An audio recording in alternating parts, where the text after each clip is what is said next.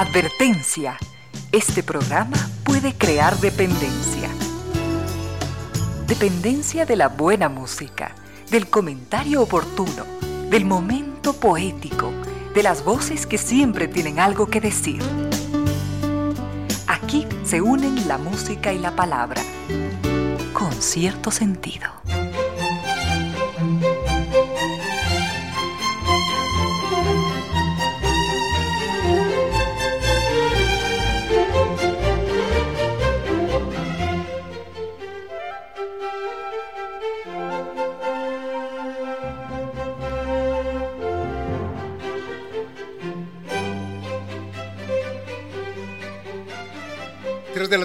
Minutos. Bienvenidas, bienvenidos. Gracias por sintonizar Radio Suceso 101.7. Gracias por compartir estas horas de música, comentarios y entrevistas. Y ojalá, ojalá al final de la jornada, como siempre, podamos imaginar con estos favores que la fantasía nos hace, podamos imaginar que hemos rendido real, justo y merecido, merecidísimo homenaje a la inteligencia, a la sensibilidad, a la autoestima, a la confianza, a la alegría de vivir y siempre, siempre a las ganas de luchar de todos donde quiera que nos encontremos, a las ganas de luchar por una vida más digna en lo individual y en lo colectivo. Y en esa tarea de cada tarde, de cada jornada, de manera generosa, inteligente, leal, nos acompañan ustedes con sus correos, contactos y mensajes en estas direcciones de las siguientes redes sociales.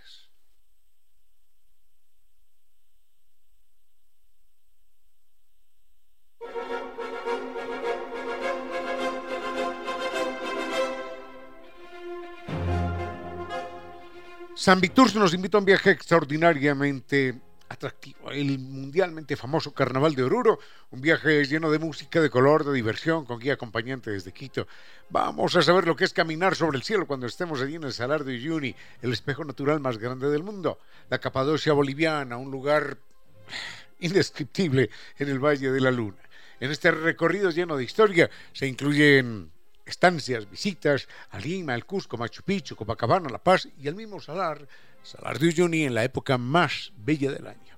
Recuerde que hay pocos cupos, debe reservar el suyo con 500 dólares antes del 15 de diciembre y en ese momento usted recibe un sustancioso bono de descuento. Puede preguntar por el catálogo de viajes para el 2023.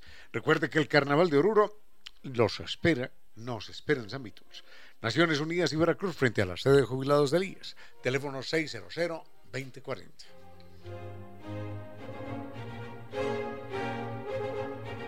No más problemas de humedad por capilaridad ascendente. Recuerden, Kibli de Nova Técnica es la solución con garantía de por vida, científica, técnica el mail es ecuador.novatecnica.com, la página novatecnica.com y dos teléfonos, 098 2600 588 y 098 81 85 798.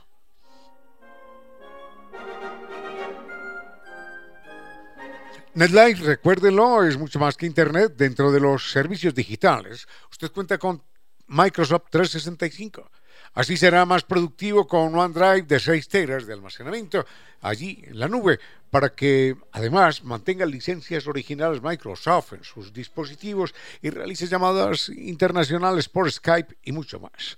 Contrate 365, Microsoft 365, páguelo en la misma factura de su servicio de Internet, conozca más en la página netlife.es o llamando al 39 20000. NetLife número 1 mucho más que Internet.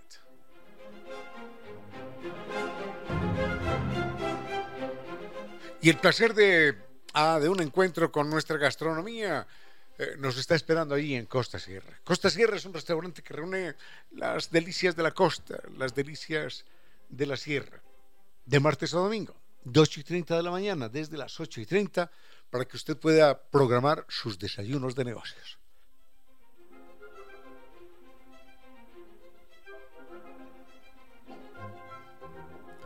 Recuerde que, que Costa Sierra está en el sector de la pradera frente a la sede de Flaxo y para sus reservaciones el teléfono es 098 311 0222. Tenemos mucho por compartir en esta tarde donde hay alegría por el resultado grato que obtuvo Ecuador frente a, frente a, frente a Holanda. ¿eh?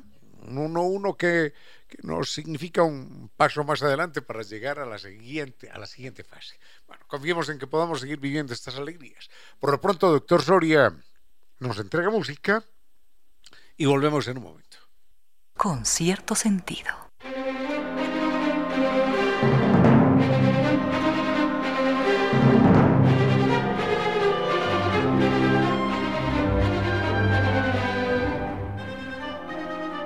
Quiero hacer un breve comentario acerca, del fútbol. Y no es que, que vayamos a hacer comentarios deportivos, no, porque del tema no conozco absolutamente nada, pero acerca de la FIFA como una organización, eh, creo que es tan conservadora como el Vaticano, ¿no?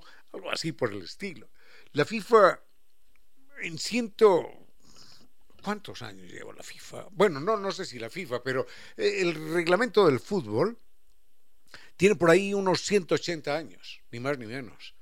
Porque es de, sí, es de mil, a ver, 40, es de mil, eh, tiene 160 años, ¿eh? Porque es por allá de 1860.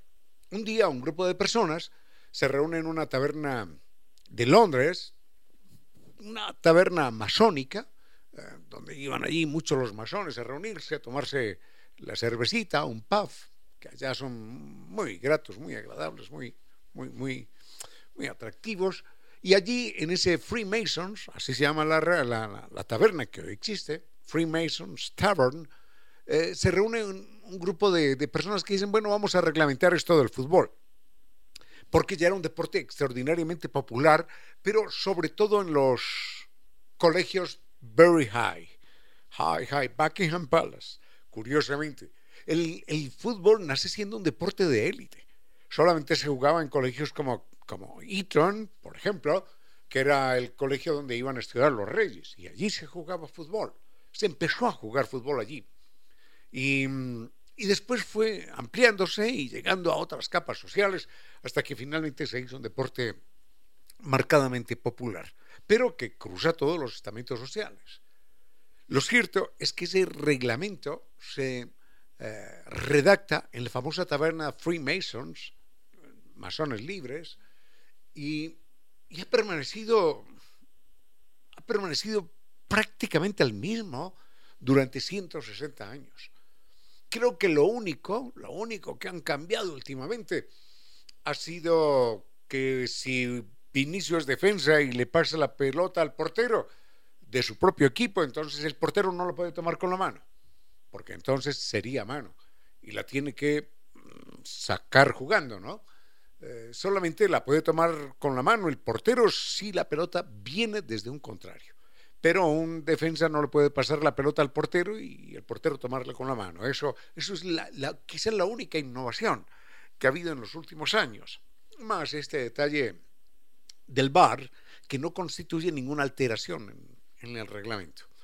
Mm, puestos a soñar, voy a sugerir enseguida un, un reglamento loco para el fútbol y hacerlo un poquitito más elástico, más movido y que haya más goles y más emociones. Con cierto sentido.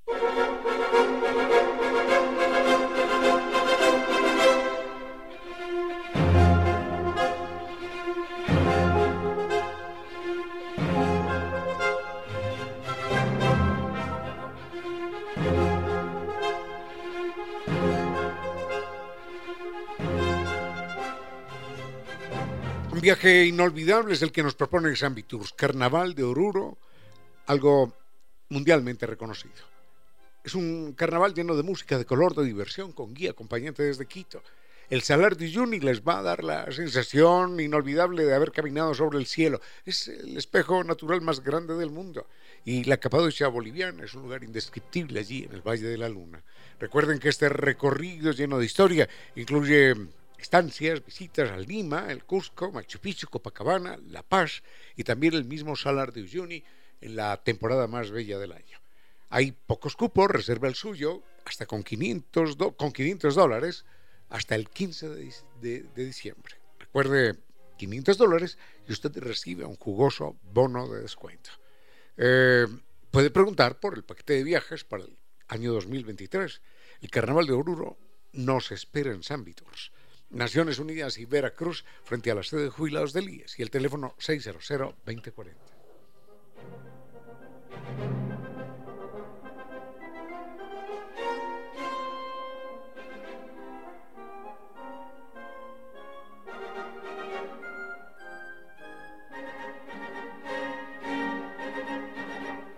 Veamos eh, rápidamente cuál sería la propuesta sobre el fútbol. Recordemos que esto es de hace 140 años, ¿no? 160 años. Los reglamentos son de hace 160 años y obviamente han cambiado las cosas. Para empezar, la contextura y la estatura de los jugadores es distinta. Mm, el tamaño de los arcos está pensado en función de la estatura de los porteros, de la estatura media del inglés de 1860.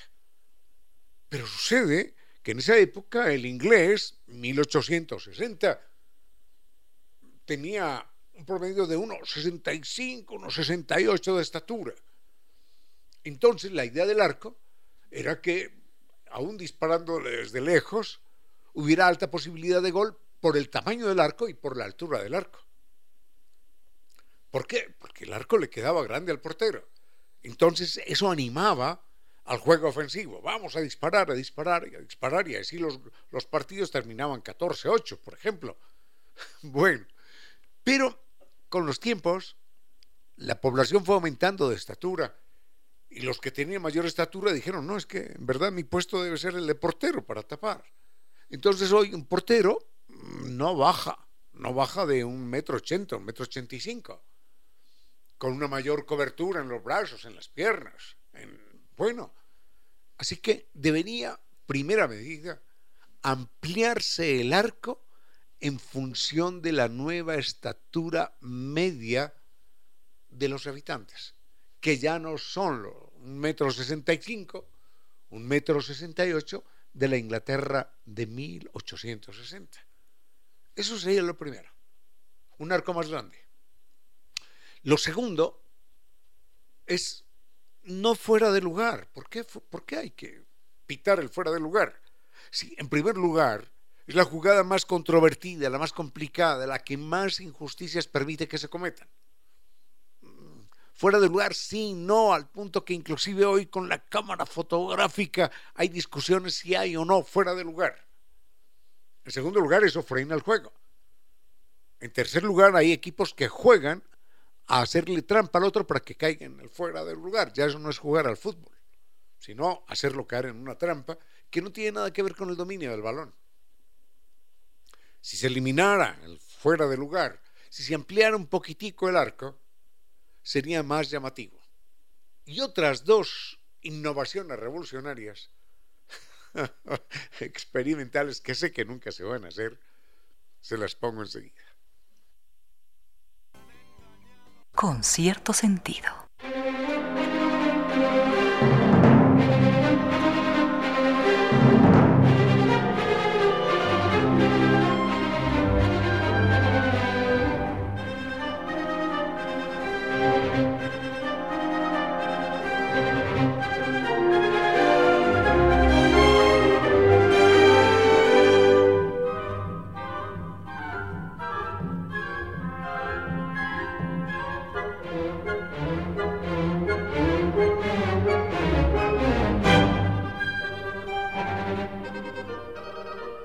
Las otras dos eh, propuestas, lo digo en serio, eh, son estas. Esto sería un, campeonato experimental de fútbol. No fuera de lugar, los arcos más grandes. Eh, y las otras dos propuestas son estas. Tiro en el palo, vale medio gol. Porque es medio gol. Un tiro en el palo es medio gol. Y entonces podría terminar un partido tres y medio a dos y medio o a dos. aunque podría terminar un partido tres y medio a tres aunque los dos equipos hubieran metido solo tres goles. Y otra propuesta es porque a veces los penaltis son provocados por los delanteros, se hacen caer, qué sé yo, simulan y demás, que eso les tenga un costo. La propuesta sería que si a un equipo le tapan un penalti, le rebajen medio gol, medio punto, sí, medio gol. Entonces así el portero se va a jugar todo para tapar ese penalti y el otro con mayor razón se va a jugar una buena ejecución del penalti, porque si lo ejecuta mal, en verdad pierde punto y medio. Un punto que era el penalti casi seguro y medio punto con el que es castigado, medio gol con el que es castigado. Y dejemos ahí nada más el fútbol y vendremos con temas de carácter histórico en un momento.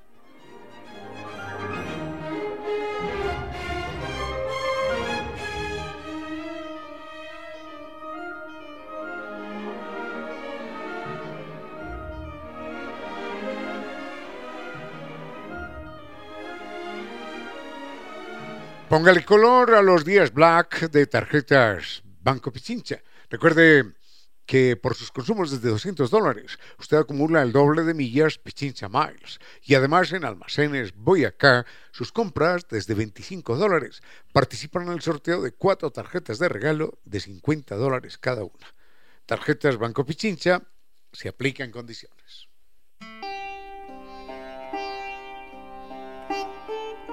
La estatura ética de los pueblos y de las personas se mide por la forma como tratan a los animales. Eso decía Mahatma Gandhi. Los animales viven en un infierno en el que nosotros, los humanos, somos sus demonios. Eso decía Arthur Schopenhauer. Los otros animales, nuestros hermanos. Sigue con ustedes, Ramiro Díez. Con cierto sentido.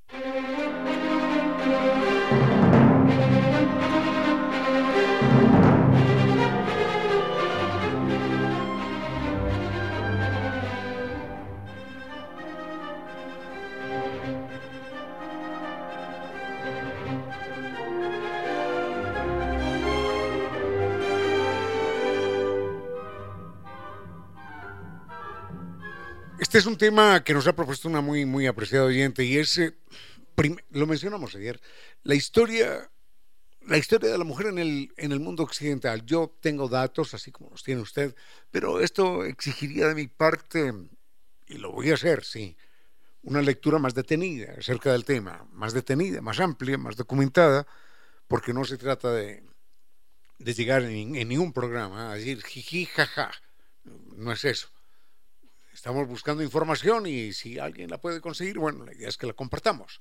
Entonces, mm, la, esto, esto, la historia de la mujer, lamentablemente, está íntimamente vinculada con la historia de la misoginia. De eso podemos trazar dos, tres, cuatro brochazos rápidos enseguida para que nos demos un poquitito de cuenta de esa historia.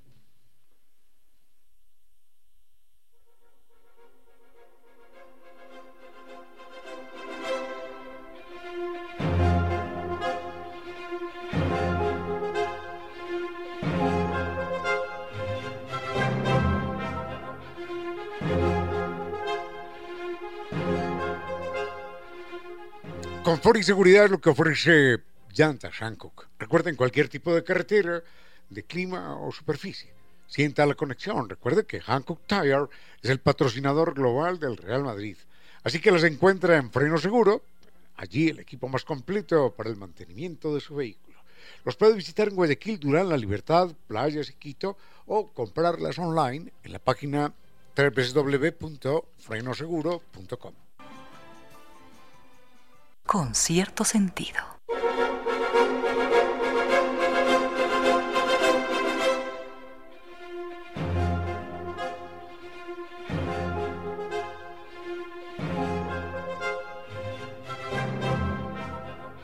En esta Navidad eh, conectémonos con el planeta. Recuerden, recordemos que Mall Jardín nos regala un Mercedes-Benz 100% eléctrico. Así que Participamos acumulando 50 dólares en compras hasta el 4 de enero del 2023. nos esperan para regalarnos ese Mercedes-Benz 100% eléctrico, nos esperan en el Mall Jardín.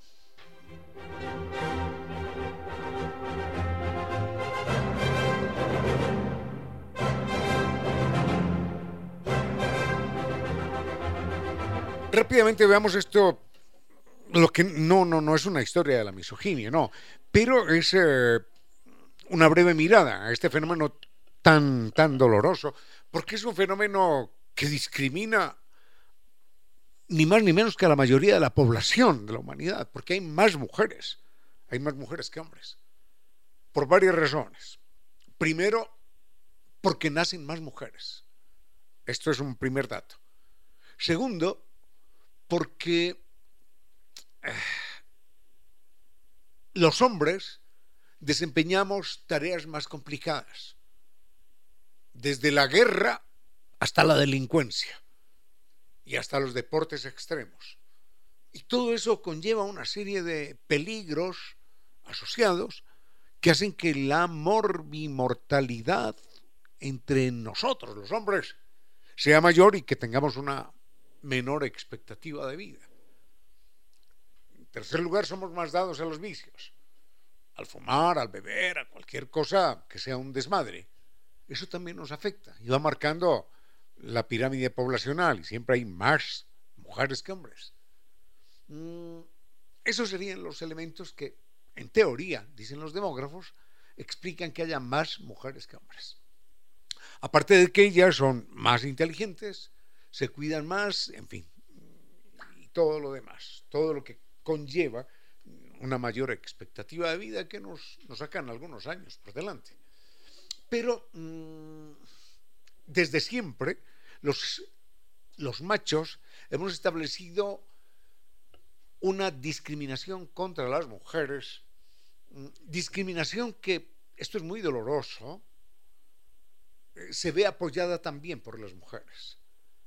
Porque dicen el machismo se escribe con M de mamá. Y obviamente han sido también las madres de alguna manera. Y han sido sectores femeninos de alguna manera los que han perpetuado la situación absolutamente inadmisible del machismo. Desde, desde las estructuras familiares hasta las jerarquías laborales, pasando por las jerarquías religiosas, por ejemplo. Las mujeres aceptan una serie de limitaciones que no nos ponen a, los hombres. Las mujeres hasta hace poco, hasta los años 60, tenían que entrar con la cara cubierta y con el cabello cubierto a los templos, porque eran, eran portadoras de la vergüenza del pecado original, así, así lo decían y entonces se tenían que cubrir la cara y el pelo, la cabeza, en señal de vergüenza y de arrepentimiento. Pero bueno, más allá de esta religión en particular, hay que recordar que los griegos, los gobernantes romanos y todas las religiones europeas, y seguro que también las orientales, han marcado siempre una pauta contra las mujeres, sin excepción alguna. La Edad Media es un canto al machismo. Eh, la Revolución Francesa, ¿quién lo diría? También fue un canto al machismo. Porque se habla de los derechos del hombre. Sí, sí, qué maravilla que, los hombres podamos votar y las mujeres. Ah, no, no, no, no, eso lo dejamos para despuesito. No, no, no. Y llegó una señora que se llamó Olimpia de y dijo, oiga, ¿cómo así que, cómo así que, que las mujeres tenemos derecho a subir al cadalso y no tenemos derecho a votar. ¿Cómo es esto? Y por decir eso, los revolucionarios franceses la llevaron al cadalso.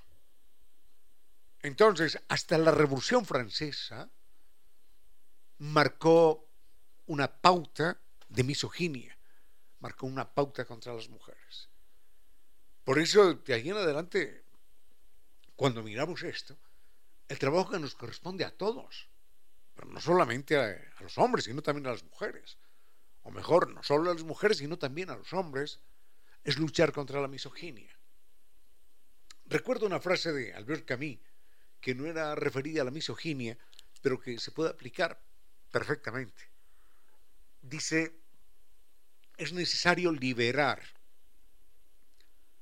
al ser humano explotado para poder liberar también al explotador de su infame tarea de explotador.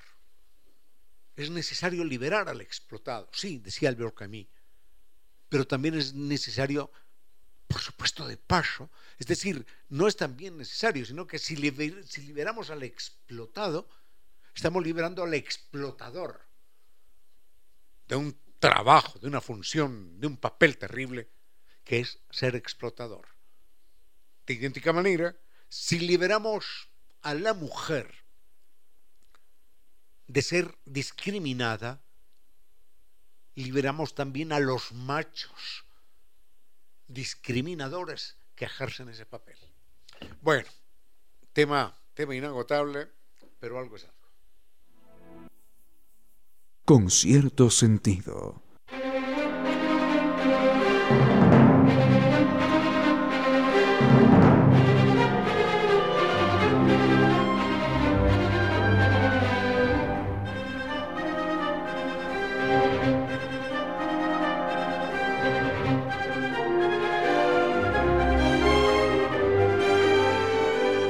Técnica nos recuerda que los problemas de humedad por capilaridad ascendente no tienen por qué seguir afectando las propiedades, no las pueden seguir desvalorizando ni creando ambientes enfermizos ni, ni generando un sinnúmero de gastos.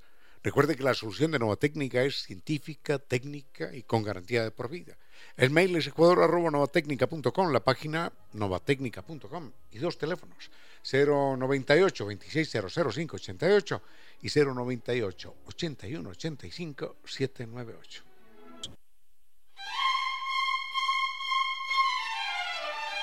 En el siglo XV, en un pueblo español llamado Fuente Ovejuna, existía un comendador que, enloquecido por el poder, nunca supo los límites de su propio poder y supuso que la honra y la vida de los demás eran objetos sin importancia. Pero un día la turba, poseída por la locura y la decisión, asaltó la sede de gobierno del comendador y puso fin a la barbarie con un nuevo acto de barbarie. Preguntado el populacho sobre quién había matado al personaje, todos contestaron: Fuente Ovejuna, todos a una.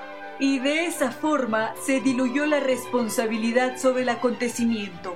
El autor de esta obra es Félix López de Vega, uno de los más prolíficos y particulares escritores del siglo de oro español. Félix López de Vega y Carpio fue un personaje desbocado en la producción literaria, cifra que sobrepasa las 2.000 obras en todos los géneros y también un apasionado amante. López de Vega tuvo varias esposas y amantes y más de un problema con la justicia y con maridos celosos a los que poco les importaba la fama y el dinero del escritor. Fue tan dramático su impulso por conseguir el amor siempre en forma desbordada que para imponerse un freno se hizo sacerdote e inclusive llegó a ser integrante de la Inquisición.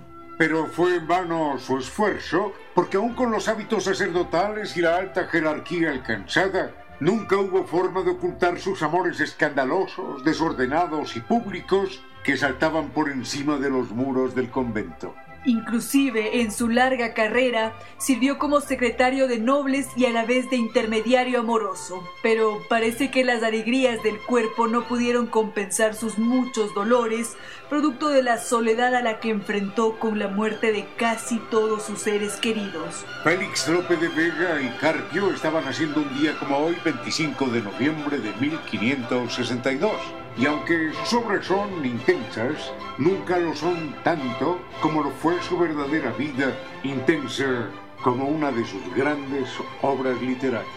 Pero más que eso, a López se le deben bellísimos poemas de la lengua española de todos los tiempos. Y lo recordamos cuando nos decía, A mis soledades voy, de mis soledades vengo, porque para andar conmigo me bastan mis pensamientos.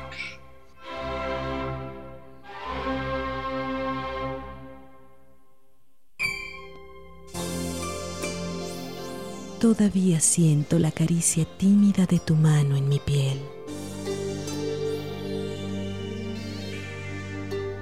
En pocas palabras, la poesía dijo, Todavía siento la caricia tímida de tu mano en mi piel.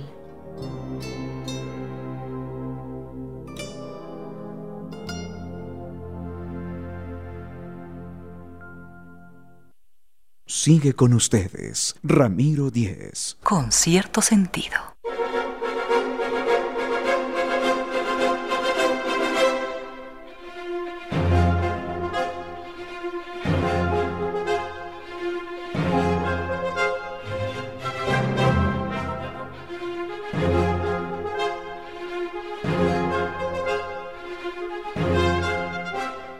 Antes de comentar esto del eh, Maieus Maleficarum, que es el libro que en un momento dado es el libro más vendido en la Edad Media, era un libro que hablaba acerca de las brujas. Enseguida lo, lo, comento porque es muy duro. Eh, prefiero esta pregunta de doña Judith. Eh, nos dice, ¿qué hay? Es una pregunta interesante. ¿Qué hay de animal en el amor humano? Eh, es una pregunta que deberían responder mejor los, los psicólogos, los psicoanalistas, los fisiólogos, los genetistas y demás, porque en el ser humano el, el amor y su eh, derivado, que es eh, el, el contacto sexual, sí tienen, por supuesto, connotaciones de carácter sexual, pero, eh, pero además tiene connotaciones de carácter, de carácter extraordinariamente cultural. De alguna manera, cuando se habla, este es un tema delicado porque puede haber niños escuchándolo, por eso me siento tan vacilante al enfrentarlo. Cuando se habla de, del sexo en el ser humano, estamos hablando de, eh, claro, el más intenso impulso animal que tenemos los animales.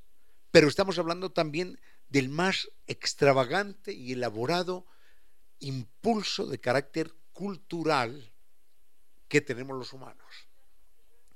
Porque si fuera solamente fenómeno de reproducción, cualquiera le serviría a cualquiera. Pero sucede que no.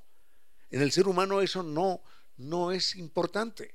Son importantes otras elaboraciones de carácter cultural que nosotros tenemos. Como habla de qué color tiene la piel, de qué color son sus ojos, cómo se llama, qué apellido tiene, mmm, qué nacionalidad tiene. Todos estos elementos ayudan o deterioran a la relación. Si le gusta esta música, si le gusta la otra. ¿Qué, tendrá que ver eso con la, con la reproducción? Nada, nada. Pero en el ser humano sí es muy importante. Porque ese impulso que llamamos sexual en el ser humano es, por una parte, animal, instintivo, poderoso, pero es también una elaboración cultural. ¿A qué religión pertenece? ¿A qué partido político pertenece? Seguro, ¿eh? Seguro que si hay alguien del partido político X y el otro y la otra es del partido político Y, no se pueden ver, entre esos dos no va a haber nada. No va a haber química, no va a haber contacto. Lo cual significa que en el ser humano el contacto sexual es mucho más que animal y es inclusive político. ¿Quién lo diría? Hasta político, cultural, étnico, religioso. Entonces es un territorio en el que intervienen todos los componentes de la cultura y de la civilización humana. Enseguida le pongo un ejemplo para que nos demos cuenta de cuán distinto es en los animales, por ejemplo.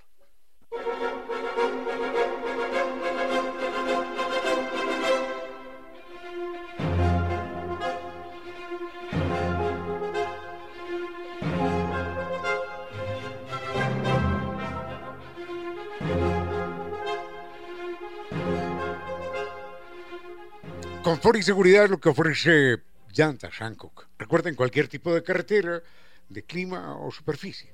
sienta la conexión. Recuerde que Hancock Tire es el patrocinador global del Real Madrid. Así que las encuentra en Freno Seguro, allí el equipo más completo para el mantenimiento de su vehículo. Los puede visitar en Guayaquil, Durán, La Libertad, Playas y Quito o comprarlas online en la página www.frenoseguro.com.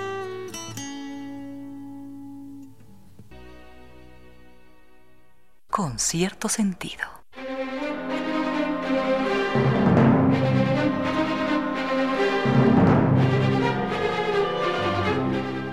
Es justo darnos ese placer un encuentro con nuestra gastronomía, historia, sabores, tradición, cultura, nuestros sabores y saberes. Esto es Costa Sierra, maravillas de la costa, maravillas de la sierra y pronto con algunas innovaciones y propuestas culinarias de primera línea. Recuerden, abierto de martes a domingo, nuestra gastronomía, nuestra cocina de martes a domingo, sector de la pradera desde las 8 y 30 de la mañana para que usted pueda inclusive programar sus desayunos de, negocios, sus desayunos de trabajo. Están en el sector de la pradera, ese es a gusto, frente a la sede de Flaxo y al teléfono 098 311 0222.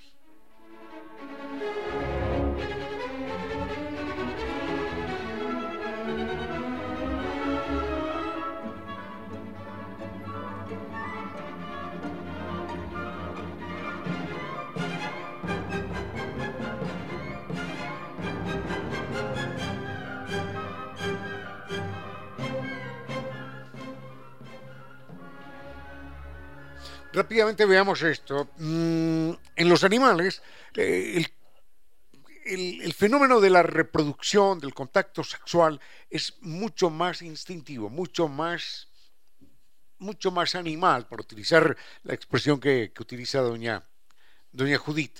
Por ejemplo, imaginemos esto, una, labor- una paloma sola en un laboratorio, esa paloma no pone huevos.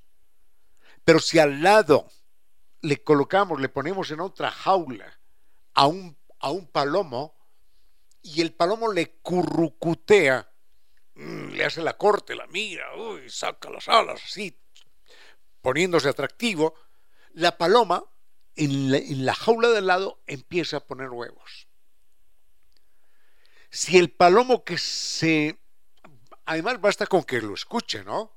No tiene que verlo. Basta con que oiga el currucuteo del palomo al, al lado y la paloma empieza a poner huevos. Si por alguna razón este este palomo es castrado, entonces la paloma deja no deja de poner huevos, sino que si la paloma si el palomo es castrado, la paloma no pone huevos, aunque lo vea al frente.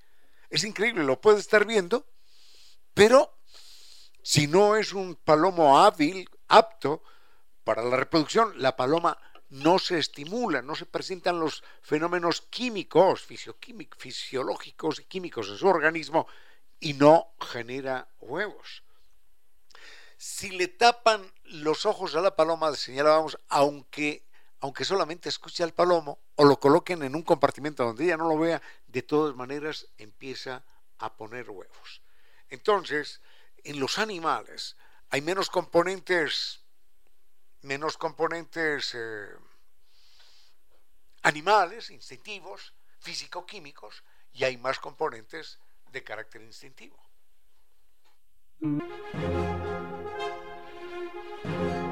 Desempeño, confort, seguridad en cualquier tipo de carretera, clima o superficie. Eso es lo que significa llantas Hankook. Recuerden, Hankook Tire es el patrocinador global del Real Madrid. Las encuentra en Freno Seguro, el equipo más completo para el mantenimiento de su vehículo. Los puede visitar en Guayaquil, Durán, La Libertad, Playas y Quito o comprarlas online en la página www.frenoseguro.com.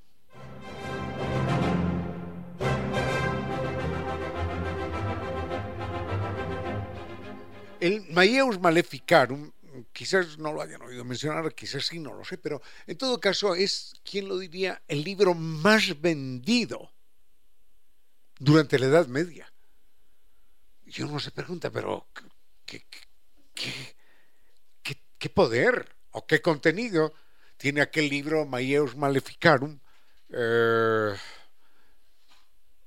para ser vendido, el más vendido, en una época en la que nadie, nadie, nadie sabía, bueno, muy pocas personas sabían leer y escribir, y un libro valía, valía cifras extraordinarias. Vinicio, podés, podemos buscar allí quién es el autor, porque recuerdo que es Kramer, Kramer, algo así. Mayeus Maleficarum, Mayeus Maleficarum, es decir, Mayete eh, contra el maleficio, martillo para, para luchar contra el demonio. ¿Perdón? Ah, Kramer, sí, bueno, en efecto, sí. Bueno, es un señor de apellido Kramer que lo escribe por, eh, por encargo del Papa Inocencio. Y él pidió que redactaran ese libro y se encargó él mismo de multiplicarlo, no había ni siquiera imprenta, pero ordenó a los monjes que lo reprodujesen en todas partes para difundirlo. Ese libro yo lo tengo, les cuento que yo lo tengo, pero he leído así paginitas, pedacitos con horror, con horror, porque abro ese libro y de hecho lo veo ahí en el estante y me parece escuchar los gritos de angustia y de terror de las personas que sufrieron torturas y la muerte por ese libro.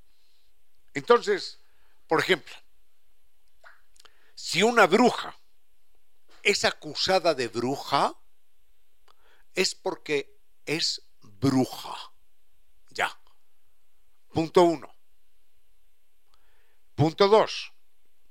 Si, si la bruja en medio de las torturas se queja, pretende engañar al torturador.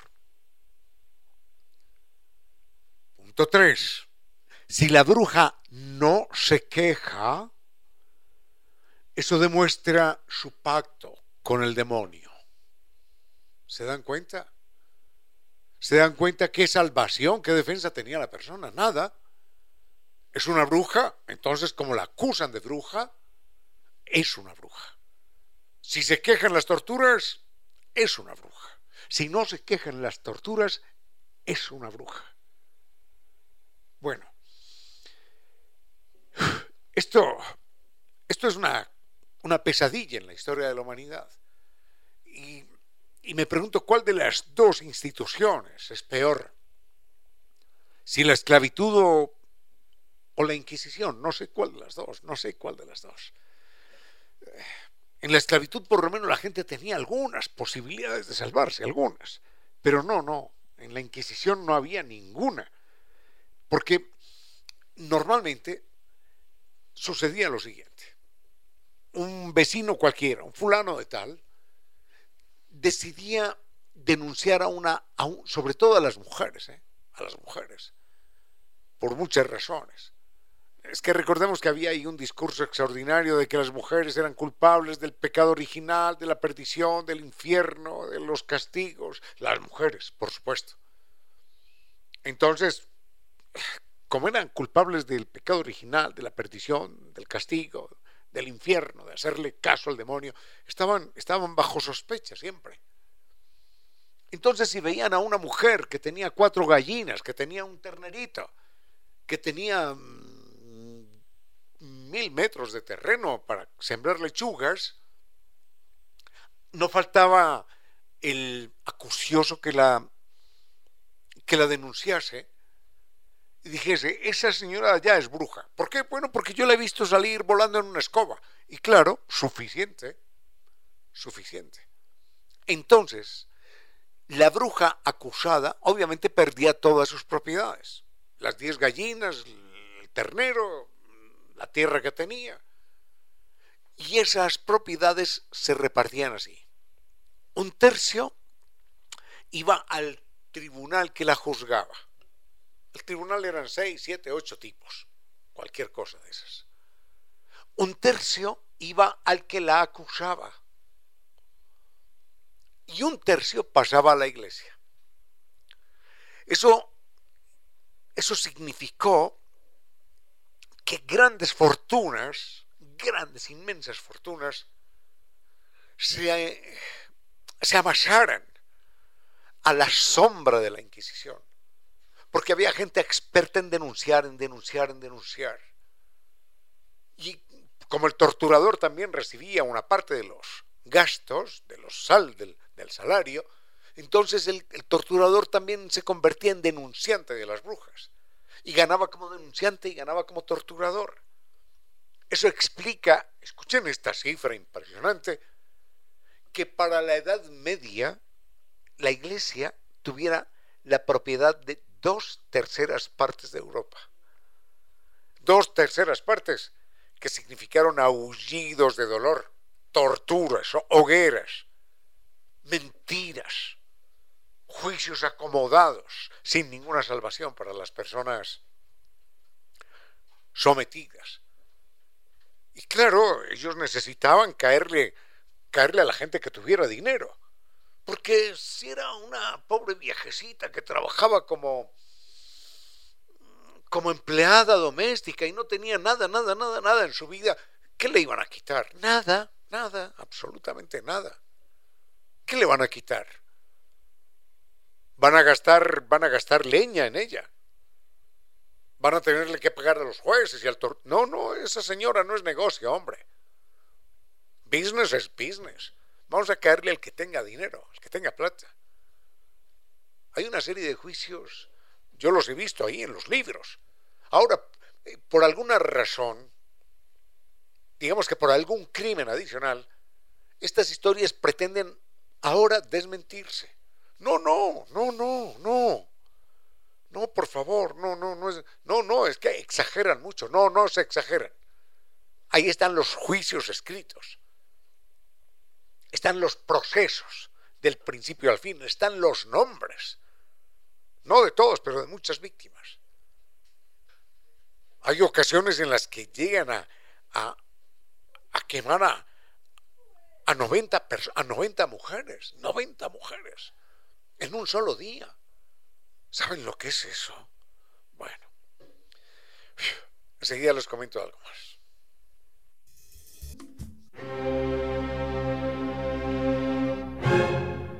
Mire las estadísticas. Conducir bien o conducir mal no es asunto de vida o muerte. Es mucho más que eso. Conducir bien o conducir mal hablan de su inteligencia, de su sentido común, de su cultura, de su dignidad. A la gasolina agréguele un aditivo, neuronas, para salvar su vida y muchas otras. Usted no podría adivinar lo que su vecino va a hacer la próxima semana.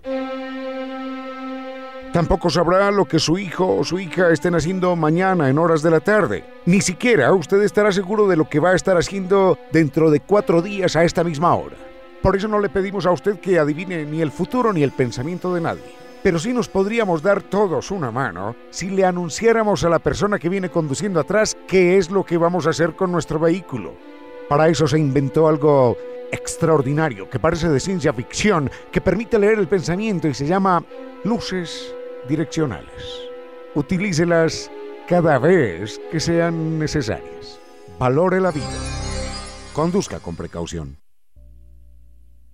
Sigue con ustedes, Ramiro Díez. Con cierto sentido.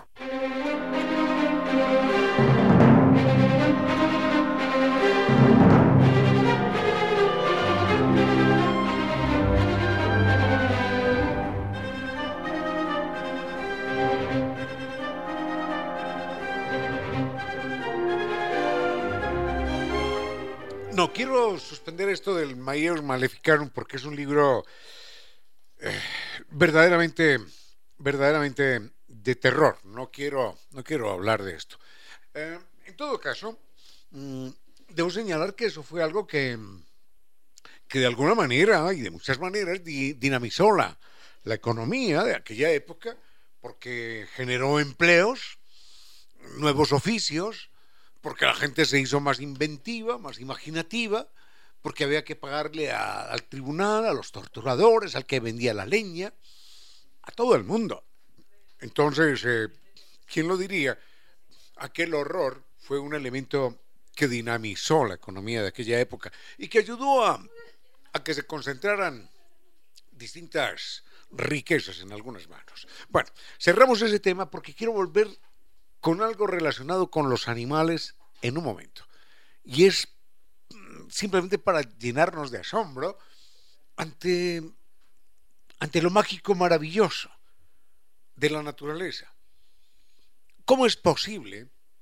¿Cómo es posible que un grupo de peces, hembras, pueda reproducirse sin un macho, sin que existan machos? Enseguida lo vemos.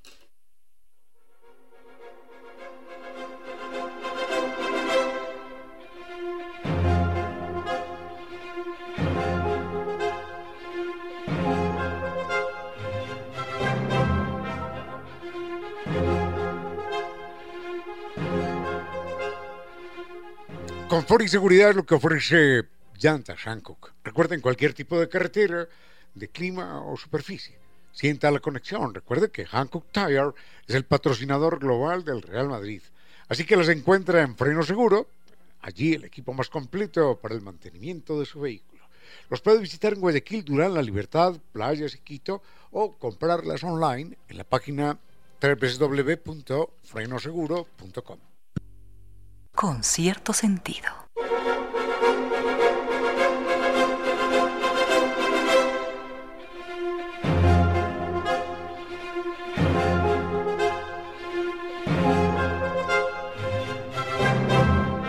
Hay un libro estupendo que quiero recomendar, un libro de carácter científico que se llama El gen egoísta de Richard Dawkins. Este libro demuestra que finalmente los seres vivos, desde la palmera hasta la lagartija, o el perrito que vemos en la calle, o nosotros mismos, eh, nos movemos por un dictamen invisible, pero inevitable, de los genes y hacemos todo lo que los genes, terminamos por hacer lo que los genes nos ordenan. Y los genes simplemente nos ordenan reproducirnos. No por nosotros, sino por ellos. Entonces, mm, por ejemplo, eh, hay especies eh, verdaderamente extrañas. Hay que recordar que macho-hembra, macho-hembra, macho-hembra, el macho es una eh, invento, es una creación posterior del proceso evolutivo. En principio, todo, todo, todo, todo, todo, todos eran hembras. Todos los seres vivos eran hembras. Simplemente se dividían en dos, sin la necesidad de nadie más. Se dividían en dos, como hacen las células, se dividen en dos y sale otra célula igual y sale otro ser vivo igual. Bueno, en un momento dado se empezaron a juntar células y células y células y se descubrió que, un, era importante intercambiar algún material genético y surge el sexo y surge la diferencia entre macho y hembra. Pero hay algunos eh, seres vivos verdaderamente complejos, que no son bacterias, peces, por ejemplo. También hay ahora lagartos, que son solo hembras y no necesitan machos para reproducirse.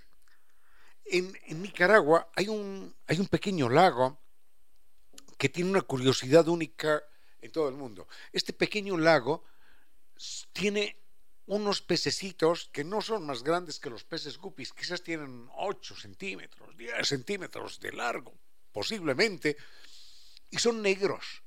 Y todos los peces, todos los peces que hay allí, bueno, se llaman amazonas, todos los peces son hembras, no hay machos. Y uno se pregunta, ¿cómo se reproducen entonces? Sucede que hay una época del año en la cual dos lagos, eh, por las lluvias, se juntan. Y estas hembras pasan al otro lago donde hay unos machos parecidos a ellas, parecidos. Pero no tienen ningún contacto. Pero el solo ver el macho de la otra especie desencadena en la hembra una serie de procesos físico-químicos y los óvulos, los huevecillos que lleva dentro, empiezan a crecer y se convierten en pececillos dentro de su vientre. No ha habido ningún contacto. Es decir, son hembras que mueren, mueren vírgenes. Eso se llama partenogénesis. Partenos es eh, virgen. De ahí viene el Partenón en Grecia. Partenogénesis, es decir, la generación de nueva vida a partir de una virgen. Las hembras, una vez han visto al macho, empiezan con un proceso físico-químico que hace que los huevecillos que llevan dentro de su vientre empiecen a, a, crecer y a modificarse y dan a luz a nuevos pececillos. Entonces, pero antes de dar a luz, regresan a su lago de origen y allí nacen más hembras. Esas hembras que nacen no son hijas de los peces de los cuales vienen, son no son hermanas, no, son clonaciones. No son hijas porque no ha intervenido ningún macho. No son hermanas porque no son hijas del mismo padre y de la misma madre, no. Son la copia exacta de, del otro pez del cual nacen. Se llaman Amazonas, viven en Nicaragua, no recuerdo el nombre del lago, qué pena, pero así se reproducen sin la presencia de un macho.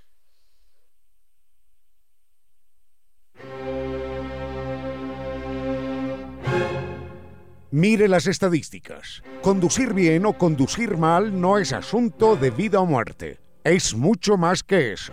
Conducir bien o conducir mal hablan de su inteligencia, de su sentido común, de su cultura, de su dignidad. A la gasolina agréguele un aditivo, neuronas, para salvar su vida y muchas otras. Si usted cree en la buena o mala suerte, si tiene alguna superstición, el dato que vamos a darle puede salvarle la vida. Se ha encontrado que más del 74% de los vehículos siniestrados tienen algún talismán, algún amuleto, una estatuilla, una frase o una imagen que en teoría debería haberles protegido y salvado de momentos dramáticos. Desde el punto de vista científico, estadístico, está demostrado entonces que esos amuletos no sirven para nada y que inclusive podrían ser peligrosos porque están relacionados con un alto índice de accidentalidad. Pero no todo es malo. Si usted cree en la buena suerte, si tiene alguna superstición, le damos este otro dato. Está científica y estadísticamente demostrado que el 99.99% de los vehículos no accidentados son conducidos por personas responsables, que velan por las normas de tránsito. Así que crea usted o no crea en ninguna superstición, este dato es importante.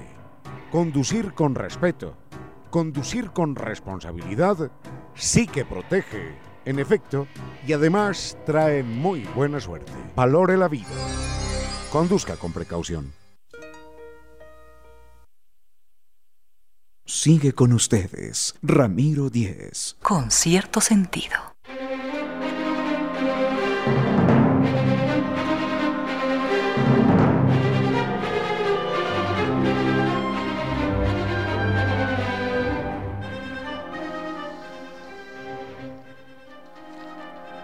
Bajo fondo regresa a Ecuador porque hay que recordar que este viernes 2, este colectivo rioplatense vuelve de la mano de su creador Gustavo Santaolalla.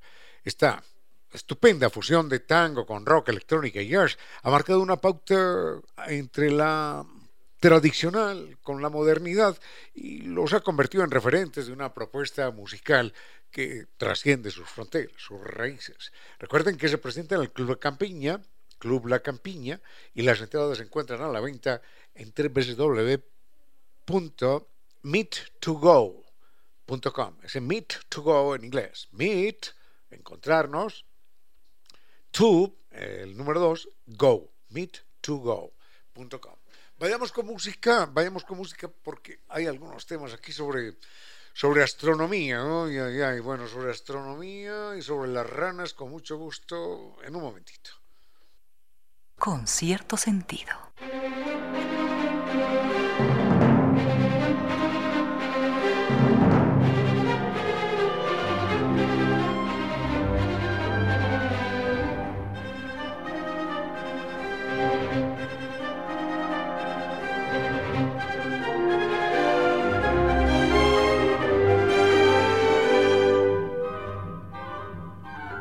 Paremos rápidamente con esto mm, que me incomoda un poquitín el tema, porque hace mucho tiempo no, no observo el cielo.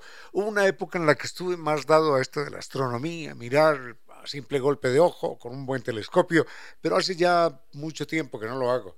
Se va quedando uno segatón, las noches de Quito son menos aptas, eh, la luminiscencia, la luminosidad que en la ciudad se vive, establece una, una, una suerte de espejo, una especie de espejo, que refleja la luz de la ciudad en una capa que se llama la ionosfera y por eso se ven tan pocas estrellas. Cuando uno está en el desierto o en la selva, uno ve millares, millares de estrellas, descubre que el cielo es blanco en verdad. Pero en Quito y en las ciudades, como eh, la luz que sale de la ciudad pega en una capa que se llama la ionosfera y nos regresa, nos encandila y no, no podemos ver las estrellas. Podemos ver unas pocas. Entonces, y salir de las ciudades cada día más complicado, en fin, eh, por eso es complicado esto de la astronomía desde la ciudad, ya no, ya no podemos ver. Eh, de hecho, no sé si hay algún programa por ahí que le permita a uno observar el cielo en forma virtual. Desde el computador debe haber, con seguridad. Mm, por lo pronto me pregunta por, las Pléyades. Las personas que tienen muy buen ojo eh, pueden distinguir siete pequeñitas estrellas que son, eh, eh, son muy famosas porque aparecen desde épocas inmemoriales, inclusive desde la época de Shakespeare, aparecen las, las famosas Pléyades y los distintos pueblos las han llamado de una manera u otra. Les atribuyen distintos orígenes, que, que son princesas, que son niños, que son cabritas, que... Bueno, la verdad es que no son siete, sino que vistas con un poderoso telescopio, eh, se cuentan 108 estrellas. Ahora, esas 108 estrellas tienen una atracción gravitacional tan baja que se están alejando unas de otras. Entonces, dentro de millones de años, si un, algún, no, no existirá, pero bueno, dentro de millones de años, si algún humano mirase a ese punto del cielo, ya no vería las playas, porque se habrán dispersado, dado que no tienen suficiente masa gravitacional entre ellas para aglomerarse, para reunirse, para conformar un mini sistema. Mm, es importante señalar que son estrellas de coloración azul. Las estrellas de color azul son estrellas recién nacidas. Tienen pocos millones de años, pocos millones de años. Son recién nacidas. Las estrellas de color amarillo, como el Sol nuestro, están en la mitad de la vida útil y las estrellas rojas están ya feneciendo o fenecidas. Ahora, comparado con el ser humano, ¿cuál es la edad de, de las estrellas, Pléyades? Están recién nacidas. Equivalen a ver a un humano que vive 80 años equivale a ver al ser humano a los dos segundos de haber nacido. Es decir, es en este momento, en este momento, esas estrellas acaban de nacer. Vayamos con música y volvemos con la lluvia en un momento. Con cierto sentido.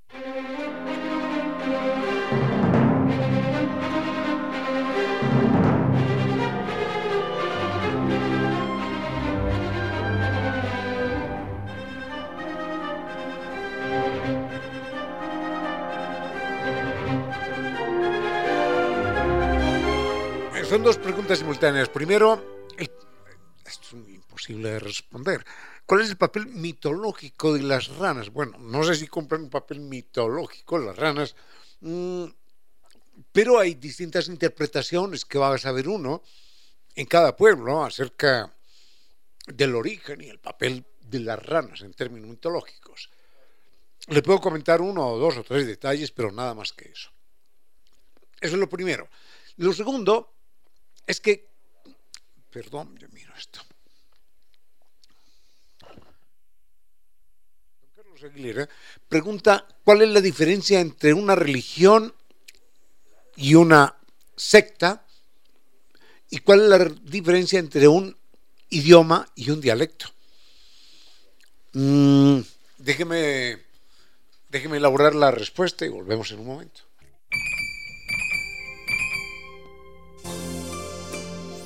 Cual un abismo es tu silencio hondo, viviré en el abismo.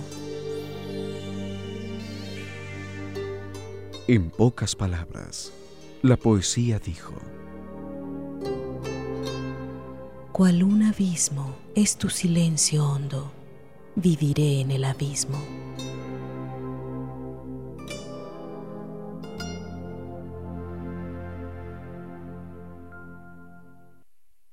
Tiene que existir alguna luz entre la noche más espesa, algún país desconocido donde no exista la tristeza. Esa luz, ese país, está dentro de usted.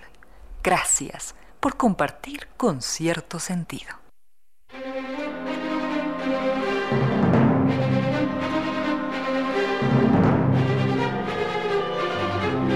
Vayamos primero con lo de dialecto y e idioma. Diferencia entre dialecto e idioma, diferencia entre religión y, secta. Es, es, en el fondo la misma diferencia. Es que el idioma, lo que llamamos idioma, tuvo un ejército detrás, un ejército que lo impusiera.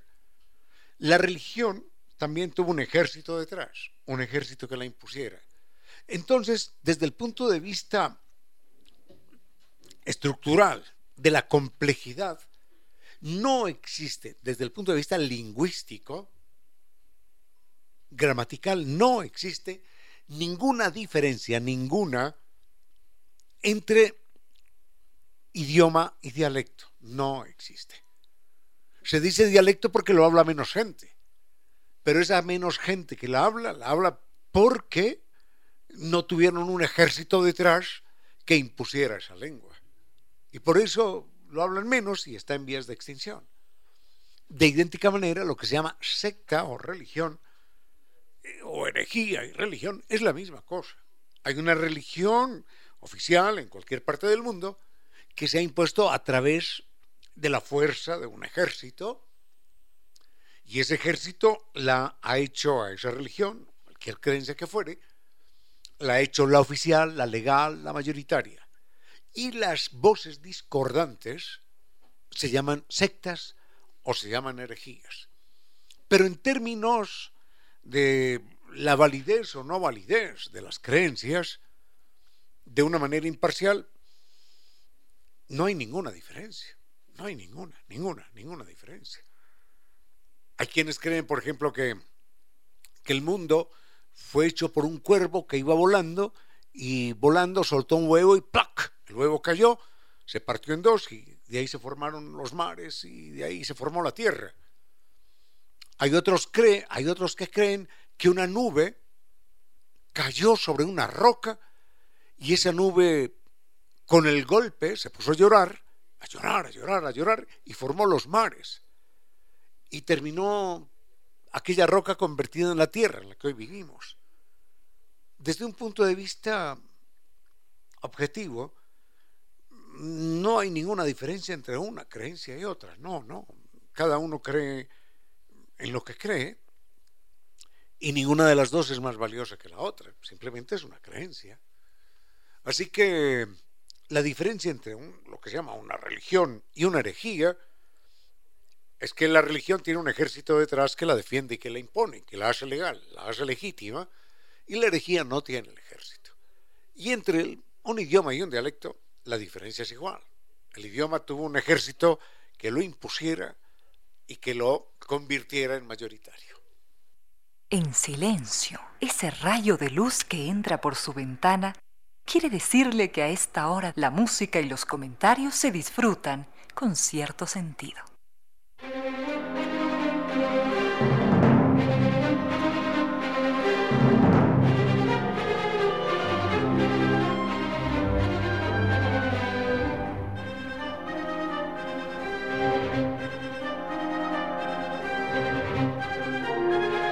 Sobre las ranas, yo leí este dato, no sé si es verdad, leí este dato en el sentido de que Ecuador es el país del mundo que más ranas, que más anfibios tiene en general.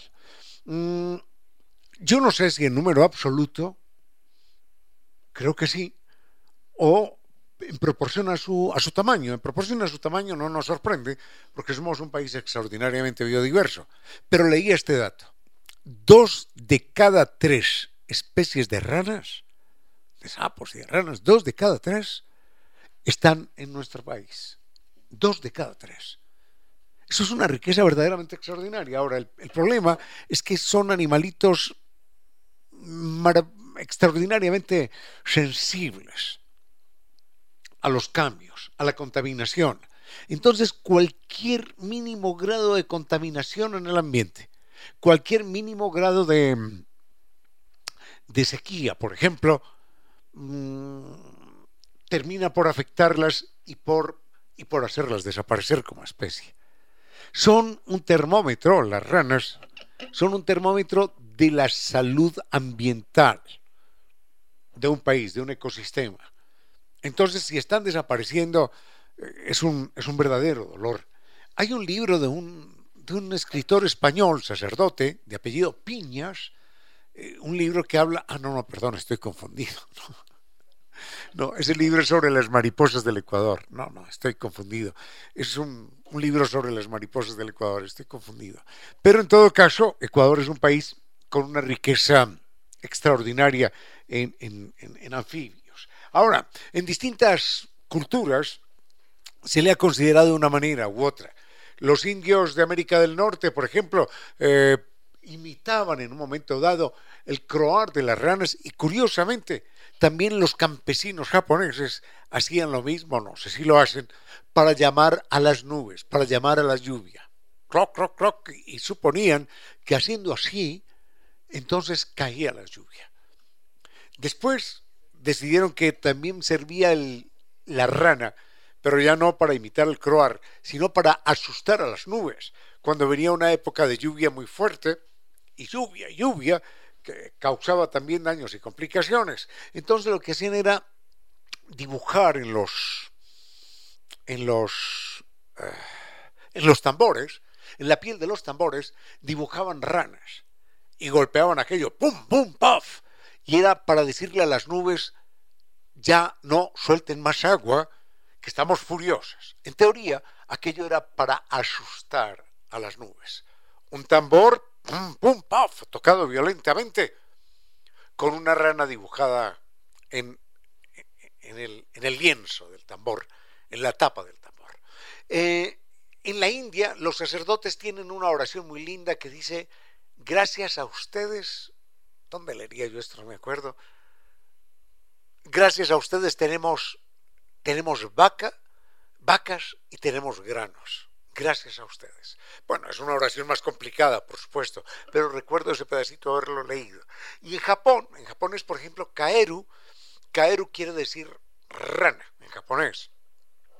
Y se supone que los viajeros que emprenden una travesía complicada, arriesgada, eh, deben llevar un, una caeru, una ranita colgada en el cuello para que les brinde protección y puedan regresar sanos y salvos. Bajo fondo regresa a Ecuador y este show va a contar con la participación de la Orquesta Sinfónica Juvenil del Ecuador, que será dirigida por el maestro argentino Alejandro Terán, el director de los 11 episodios sinfónicos de Cerati. La cita es Viernes 2 de diciembre, Club La Campiña, entradas a la venta en la página www.meet2go.com. Meet to go. Meet como encontrarnos en inglés. To, el número 2, go, ir. www.meet2go.com. Vayamos con música. Mm, muy bien. Y volvemos a la organización política. Volvemos con algo más con cierto sentido.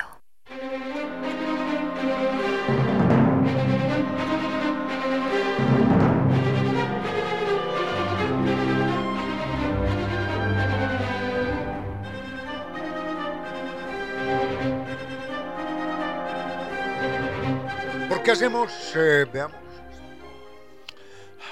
Bueno, don Blas pregunta, ¿por qué hacemos siempre una defensa de la lectura si hay otras cosas importantes en la vida. Por supuesto que sí. Claro que hay muchas cosas importantes en la vida, muchas, muchas, no solamente la lectura. Pero digamos que la lectura es la forma más barata de viajar y la única forma de viajar en el tiempo. Usted puede sentarse a leer ahora una obra y viajar a la Roma de los antiguos etruscos o viajar al oeste norteamericano o viajar a la España de hace 200 años o a lugares que ni siquiera han existido. Y eso, eso lo permite la lectura.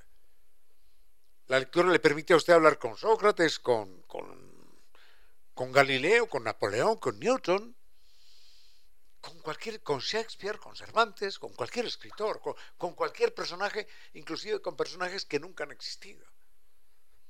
Y le permite conocer otros mundos, otras, otras conciencias, otras formas de acercarnos a la vida. Hacemos una defensa de la lectura por eso, porque está demostrado científicamente, además, que el cerebro se alimenta y se potencia en términos de análisis, de inteligencia, de reflexión sobre, eh, a partir de la lectura. No es lo mismo una persona que lee a una persona que no lee, no es lo mismo. Y usted puede confiar más en una persona que lee y no en una que no haya leído. Porque esa persona que no ha leído está llena, está llena de, de, creencias, de ideas personales que no ha podido nunca constatar a través de terceros o en la realidad o, o pensar acerca de ella. Pero por otra parte, algo a lo que me quiero referir y es algo relacionado con la inteligencia. Hacer una defensa de la lectura es también hacer una defensa de la inteligencia. Porque vamos por partes. Usted tiene un vehículo X. ¿Cuál es el combustible de su vehículo? Eso, la gasolina, ¿no?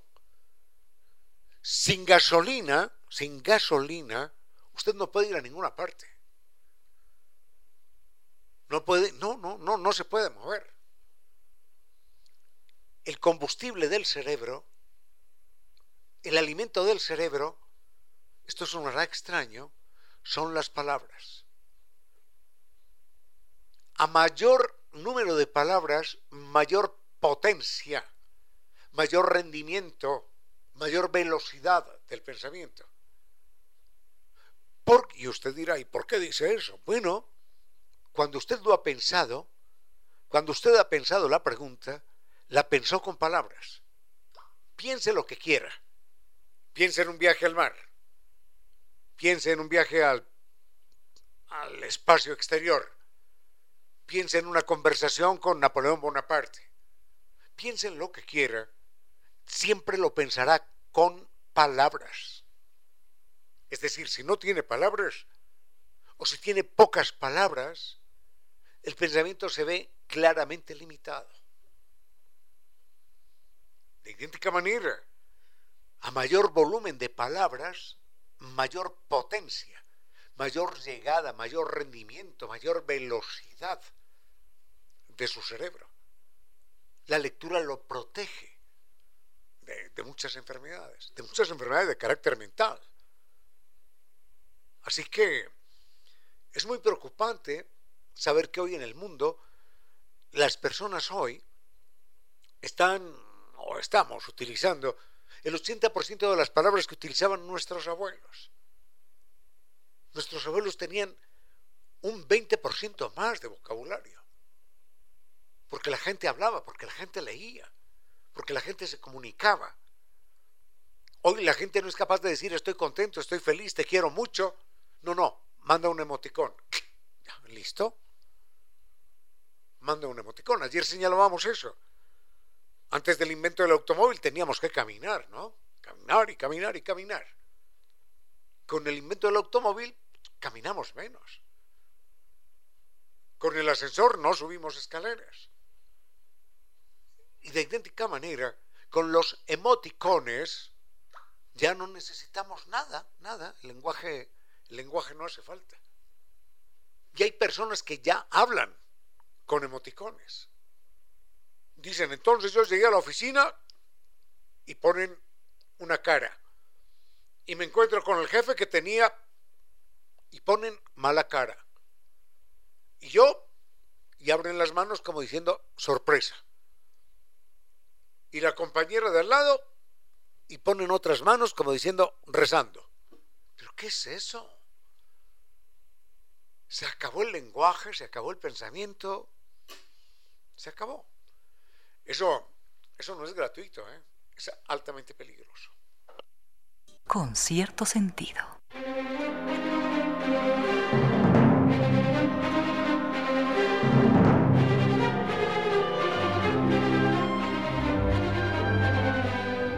Esto fue todo por hoy en esta tarde del 25. A todos, gracias por haber compartido estas horas de música, comentarios, entrevistas, hoy no.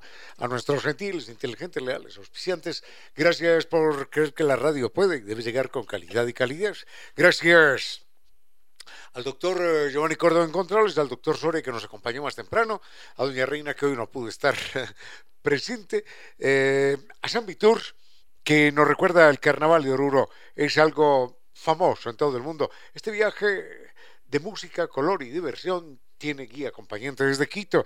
Van a saber lo que es caminar eh, sobre el cielo allí en el Salar de Uyuni, el espejo natural más grande del mundo y un lugar maravilloso. El Valle de la Luna les entregará la Capadocia boliviana.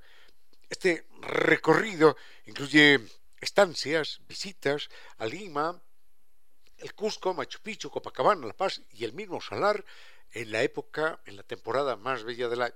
Recuerde que los eh, cupos mmm, están limitados, quedan pocos, y usted puede reservar el suyo hasta el 15 de diciembre con 500 dólares y reclamar su bono de descuento. Pregunte por el paquete de viajes también, 2023. El Carnaval de Oruro nos espera en San Vitur. Naciones Unidas y Veracruz frente a la sede de jubilados del IES. 600, teléfono 600-2040.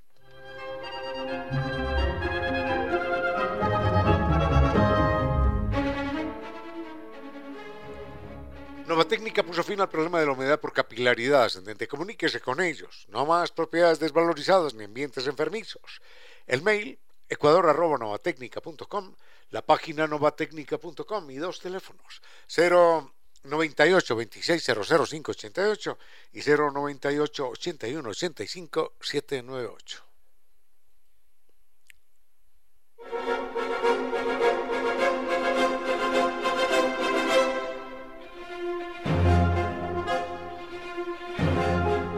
NetLife eh, le ofrece servicios digitales y allí tiene usted Microsoft 365.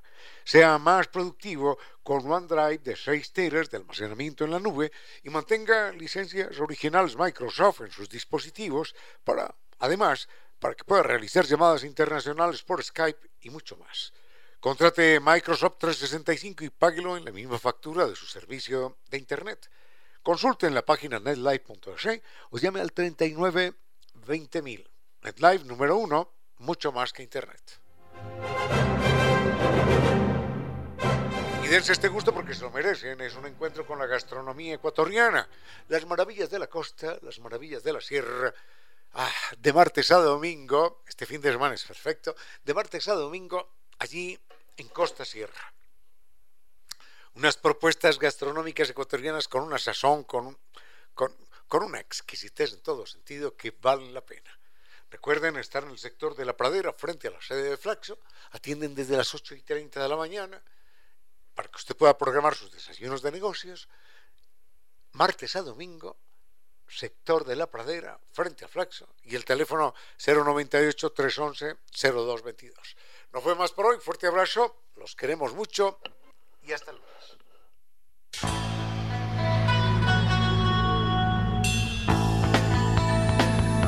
como dicen es cierto que en la vida no hay casualidades, piense, ¿por qué escuchó usted este programa?